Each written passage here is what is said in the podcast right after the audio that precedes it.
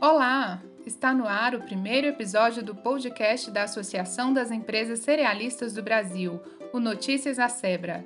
Eu sou a Marília Souza e hoje vamos falar sobre os atrasos na colheita da soja em Mato Grosso.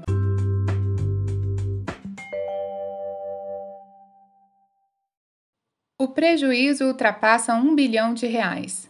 Os mais de 40 dias de chuvas constantes que atingiram o estado de Mato Grosso, maior produtor nacional de grãos, provocaram perdas nas lavouras de soja e atrasaram a colheita do grão.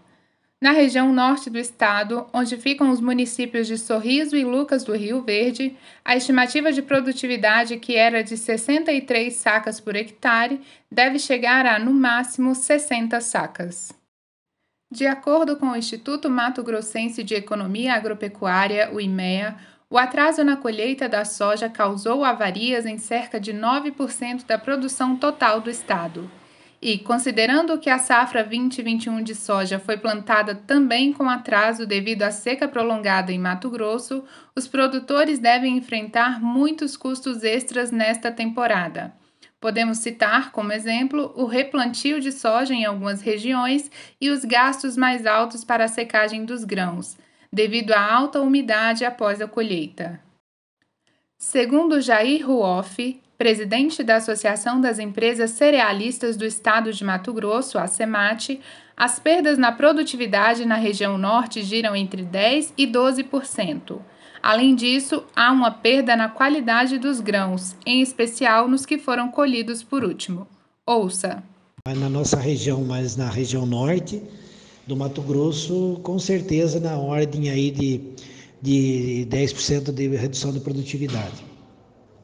É, ainda, é, ainda assim há uma, uma, uma, perda de qualidade do grão.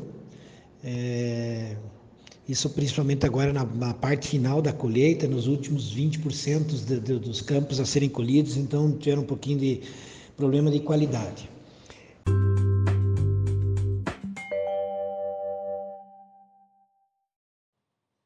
A situação resultou em atraso também no plantio da segunda safra de milho no estado.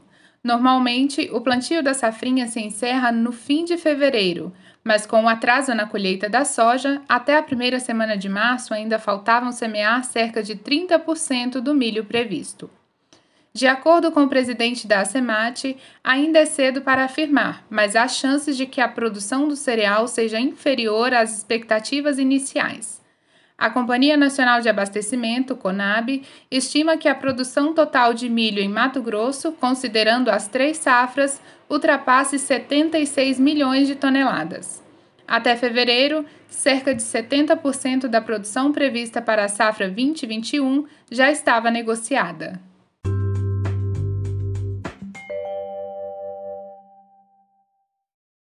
Esse foi o primeiro episódio do podcast Notícias à Sebra. Até o próximo!